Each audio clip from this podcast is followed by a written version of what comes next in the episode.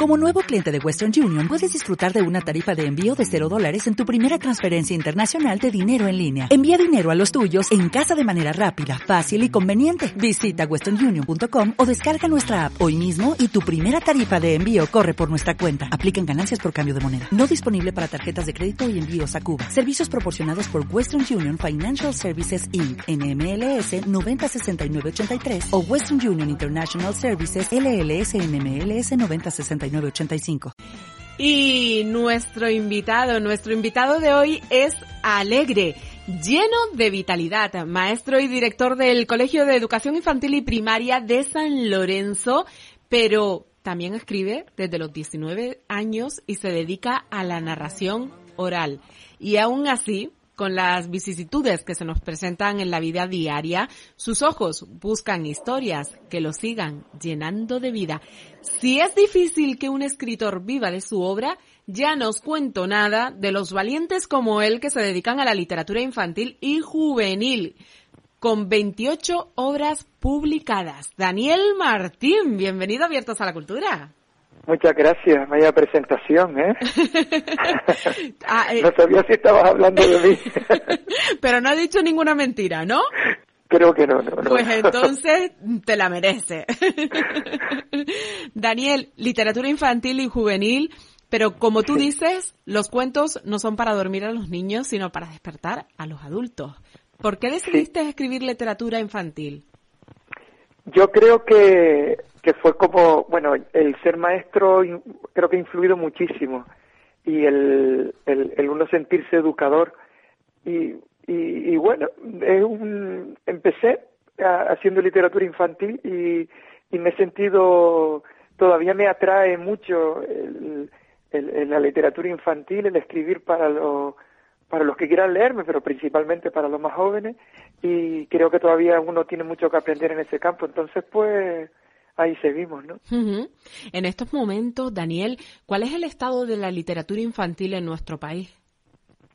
Mm, yo creo que hay muchísimos escritores, hay, a lo mejor lo que voy a decir puede parecer extraño, pero no sé si hay incluso demasiadas publicaciones de literatura infantil. España tiene uno de los, unos números muy, muy complejos en cuanto a publicación de libros. Dicen que es un país donde se publican muchos libros y donde menos se lee. Y eso yo creo que tendría que reflexionarlo sobre todo lo que se está publicando. y, pero yo creo que hay bastante donde elegir, hay bastante donde elegir. Eh, ahora mismo yo creo que también estamos en un proceso de cambio, el, el mundo editorial eh, está como viéndola venir, no solo por la crisis, sino por todos los nuevos medios que hay para acceder a la lectura. Yo creo que estamos en un proceso de, de esperar, de ver qué es lo que va a pasar, ¿no? Pues sí. Creo que eh, es verdad con lo que dices, que se publica tanto y a tal velocidad que eh, habría que esperar bastante tiempo para que el tiempo vaya poniendo pues cada cosa en su sitio, ¿cómo no? Daniel. Claro, sí, sí. Eh, mm, por ejemplo, a veces uno ve listas que dice los mejores libros publicados en el 2000, yo que sé, 20. Y y yo siempre digo que me niego a hacer ese tipo de cosas porque es como de condenar al arte a, una moda y la literatura, los libros, pues son de cuando uno los descubre. A lo mejor uno descubre ahora un libro que fue publicado hace 7, 8, 15 años y tiene muchísimo valor. Y parece que estamos en una especie de carreras sin, sin fin y, yo creo que es peligroso. Lamentablemente muchas obras, eh, vamos, lo tenemos claro que se olvidarán pronto, pero lo que importa es que la calidad sobreviva y permanezca para nuevas generaciones, como ocurre pues con la literatura para adultos. Y eso seguro que es lo que pasará con tu último libro, El Gran Fuego, un título con fuerza que lejos de ser dramático es el triunfo de la naturaleza. Cuéntanos. Pues sí, eh pues todo surgió visitando, mm, bueno, Tamaraba es un espacio con el que me siento muy identificado, es un espacio al que eh, quiero muchísimo, eh, paso mucho tiempo en Tamaraba, lo visito con muchísima frecuencia y y, el, y justo cuando en el último gran incendio que asoló la isla de Gran Canaria y que y que mm, bueno hizo que mucha gente se desplazara y que entró en muchas zonas que están reservadas y muchas zonas de, de un gran interés eh, natural, pues una de esas zonas fue Tamadaba. Justo cuando dejaron salir ese, dejaron, perdón, eh, salir, estoy yo con la pandemia, cuando dejaron subir a, al, a, la zona afectada, pues visité Tamaraba y, y bueno, fue desolador, pero también fue muy esperanzador porque a los pocos días de terminar el incendio, de los troncos de muchos pinos quemados, ya estaban surgiendo ramas verdes. Y eso me hizo reflexionar sobre lo potente que es la naturaleza, la fuerza que tiene, y, bueno, y por eso surgió el libro.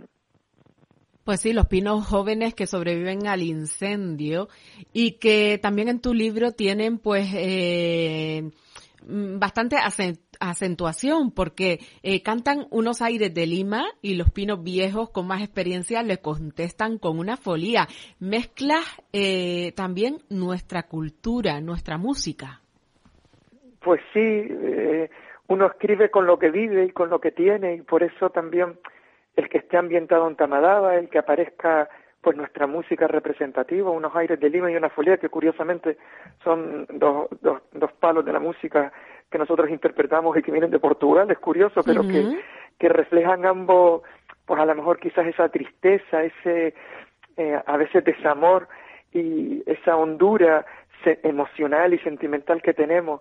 Y se me ocurrió utilizarlos porque eso, ¿no? para que los pinos jóvenes pues expresaran lo que sentían después de haber vivido un incendio, quizás su primer incendio, y haber sobrevivido, y cómo le responden los pinos que ya han sobrevivido a otros incendios con una folía. Fue muy emocionante el, el, crearlo y, y, muy emocionante el que lo interpretaran también. La folía es interpretada por la niña Mercedes Corujo y la folía, si no me equivoco, por Ciro Corujo. Sí, por su padre. Eh, dos grandes de, bueno, una que es muy pequeña, pero tiene una voz espectacular, y Ciro Corujo, que, que es un grande del folclore y y bueno, dos, dos gentes de Lanzarote que se sumaron en seguir al proyecto de manera desinteresada además. Y ahora que se está llevando esa moda también de eh, remarcar a los ilustradores de los libros, porque antes no se mencionaba mucho, pero ahora están teniendo pues eh, un, un, ¿cómo decirlo? Un marcaje. Eh, hay que saludar y felicitar también a Dacil Falcón por esa ilustración para, para tu libro, para El Gran Fuego. Pues sí, es algo además que me siento muy feliz de que siempre en mis libros les haya pedido a, todas las editoriales que los ilustradores estuviesen en portada igual que el autor, porque el ilustrador, la ilustradora también cuenta su historia a su manera, incluso la enriquece, bueno, incluso no siempre la enriquece, y siempre aporta elementos nuevos. Y muchos, a muchos nos llama, perdóname que, me, que, que, que, te interrumpa, pero a muchos nos llama la intención, la, la, la atención, perdón, un libro por la portada antes que por el título. A lo mejor el título sí, pero luego ves la portada y dices, uff, no, me da que no. Sin duda, ¿eh? Eh, y además es un elemento eh, incluso, bueno, te, tengo que confesar a ti y a todos los oyentes que estuvimos mucho tiempo para tener la portada que nosotros creíamos adecuada. Yo creo que es el libro en, el, en donde ya he trabajado otras veces con Duffy y donde más nos paramos para, para ver qué portada elegíamos. Porque dice mucho, eh, no solo atrae al lector, sino que ya le da al lector como una primera impresión. Eh, y por eso es tan importante, ¿no? Sí, sí, tiene toda la razón. Y te digo que con este libro precisamente, mm, yo creo que se hicieron, yo, es el libro donde más difícil ha sido elegir una portada de todos los que he hecho una ilustradora pues eh, que, que, pisa fuerte y, felicitarla de aquí por esa portada, ya te digo, porque las portadas son, quizás las miramos como muy básicas, pero son muy primordiales y muy importantes a la hora de que los lectores eh, quieran un libro u otro, si no lo están buscando, claro está. Claro, no, y, y también, sobre todo porque uno intenta que cualquier elemento del libro eh, mm, cuente algo, nos diga algo, que no exista nada en un libro que pase desapercibido, que sea un elemento banal, eh, desde cómo, desde el tipo de letra que se elige hasta las ilustraciones y en dónde se colocan, hasta el tamaño del libro, o sea, todo, todo tiene un porqué. Imagínate la portada, imagínense la portada de un libro cuando alguien lo coge entre sus manos, la primera impresión que tiene, es como cuando nos encontramos a alguien por primera vez, que nos da como esa impresión, nos da ese pálpito, ¿no? Pues la portada yo creo que busca eso, busca eh, ya marcar un, una línea de lectura, ¿no? Es como una llamada de atención. Y efectivamente yo creo que una buena portada a la hora incluso de a nivel comercial es casi el 50% de la venta de un libro cuando no se conoce. Exacto, exacto. Hay muchas portadas en la vida, aunque no sea una portada en físico, una ilustración, pero hay muchas portadas en, una vida que no, no, ya nos adelanta a eh, rechazo o aceptación. Pues sí, sí, sí. Eh, en tu último libro, El Gran Fuego, hay dos homenajes, me encanta. Uno a un músico timplista canario y el otro a un gran buscador de la armonía y un conocedor de las plantas medicinales, los dos ya desaparecidos. Cuéntanos. Pues mira, mm, si quieres, voy a empezar por José Jaén porque dijiste eso de buscador de la armonía y me encanta, ¿no? Era una persona que trabajaba en, en Osorio y recibía los colegios y él puso la costumbre de, cuando los alumnos visitaban los colegios visitaban Osorio de que de que abrazaran a los árboles y los escucharan fue algo que siempre me ha llamado la atención eh, y, quise darle quise de alguna manera homenajearlo y, y, y conforma un personaje del, del el único personaje humano que aparece en el libro pues está un poco basado en su figura. y, y después está José Antonio Ramos, que es de Artenara, Tamadaba Artenara, y, y en el libro, como hay tanta música, pues yo creo que también quería que existiese un recuerdo para un músico como él. Y no sé, yo siempre me lo he imaginado, a lo mejor lo que estoy diciendo es una barbaridad, pero bueno, son cosas de escritores. siempre me lo imaginaba José Antonio, pues no sé, pues ensayando entre los pinos de Tamadaba. Y, y con esa imagen, eh, que no sé si se, que, forma parte de mi imaginación, pues quise un poco pues introducirla en el libro, porque también la naturaleza tiene mucho de música, tiene mucho de, de melodía, de armonía, es todo muy conjuntado, ¿no? Cada vez que hay un desorden en, una, en un espacio natural se produce algo que, que no está bien, los humanos somos expertos en eso.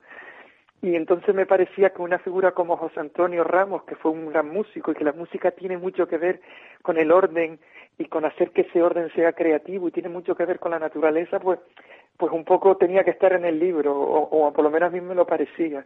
Y en esos paseos que, que yo doy mucho por, por, por Tamadaba, como antes comentaba, pues la música de, de, de los timplistas pues me acompañan casi siempre, ¿no? Y entre ellos la de José Antonio.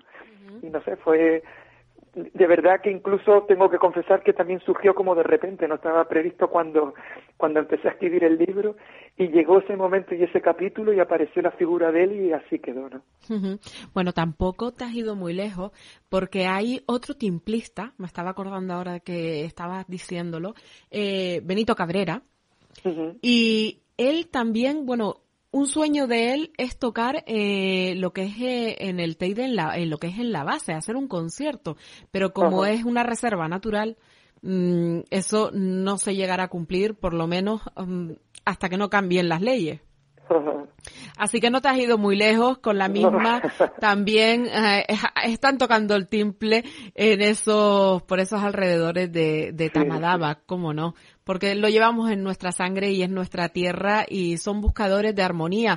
Uno, por un lado, como puede ser eh, José Jaén y José Antonio Ramos con su música, por el otro, porque ambos eh, eran armonía, tanto en buscar plantas medicinales en naturaleza como en música. Pues sí, pues sí. Daniel, ¿qué obra infantil clásica consideras que no ha envejecido? Que no ha envejecido, mira, te voy a decir una que a mí me encanta, que es Pipi Casas Largas que es el título que se le dio en castellano y me parece como muy divertido.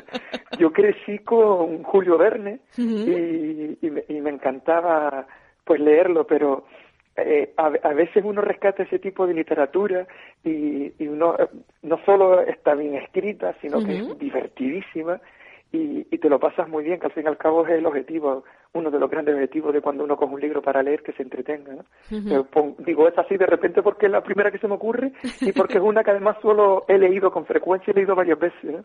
Pues me encanta. Pero todos los títulos, por ejemplo, de Roald Dahl, eso no pasa de moda nunca. ¿no? Me encanta. Yo a veces hago esa pregunta a, algún amigo, a alguna amiga y me dice, pues mira, Peter Pan, porque nunca envejece. o, sea que, o sea que por lo menos me ha sido un poco original. sí, sí. Daniel, eh, animas a, a, las personas, animas a los niños a, a, la lectura. Tienes una página web, ¿cuál es? Bueno, eh, hay una página que se llama Animalec, terminado en C de casa, de animación a la lectura, Animalec, y animalec.com, y de verdad que llevo unos muchísimos años con esa página, y es una página donde vuelco pues eso, pues recursos que utilizo en el aula, propuestas de de animación a la lectura, reseñas de libros. Lleva mucho tiempo conmigo y bueno, me siento como como un hermano pequeño y, y nada, pues ahí pues eso, reseñas y, y, y, propuestas de lectura y bueno, y todo lo que tenga que ver con el mundo de, de la animación a la lectura, de la literatura infantil, de la narración oral y bueno, un lugar de encuentro, de verdad que sí para seguirte, quien te está escuchando diga, oye, yo quiero seguirle, yo quiero saber dónde eh, puedo adquirir el Gran Fuego. ¿Qué es lo que tiene que hacer, Daniel? Bueno, pues el Gran Fuego en cualquiera de las librerías que más cerca, las librerías de barrio. Eh, me estoy acordando ahora de una de una campaña que, que di hace poco de la literatura también es kilómetro cero, entonces animo a ir a las librerías y, y pedir el libro, no hay ningún tipo de problema para conseguirlo en cualquier librería. Y para encontrarme pues precisamente con ese mismo nombre de Animalec pues estoy prácticamente pues en todas las redes. Eh, y bueno y si se les apetece pues dentro de incluso de la propia página de Animalec pues hay un enlace a, a, un proyecto que he iniciado nuevo eh, que es un podcast de, donde todas las semanas pues hay un cuento un cuento nuevo y, también un canal en YouTube donde narro historias, o sea que cualquiera que me quiera buscar por Animalec me va a encontrar pues en cualquiera de las redes. Pues Daniel Martín, qué decirte, muchísimas gracias por contarnos, por hablarnos de tu último libro, El Gran Fuego. Te deseamos muchísimos éxitos y también te quiero ver por aquí prontito porque, bueno, ya lo sabrán nuestros, oh, nuestros radioyentes, pero tenemos algo nosotros dos en mente, ¿verdad? Pues sí, porque eh, quiero agradecerte el que el que hayan dado la oportunidad que un libro como El Gran Fuego y en este caso por los autores, Das y, yo pues estemos presentes porque porque es importante para los escritores y para los ilustradores pues tener estas oportunidades para promocionar nuestra obra, o sea que nosotros somos los que nos sentimos agradecidos y como decía pues encantadísimo de de sorprender. y los que os escuchan, los que os leen, yo misma, eh, les pedimos que sigan buscando historias y que nos sigan, porque nos siguen llenando a nosotros también de vida. Daniel Martín, muchísimas gracias. Muchísimas gracias, de verdad a todos ustedes. Un abrazo. Un abrazo grande.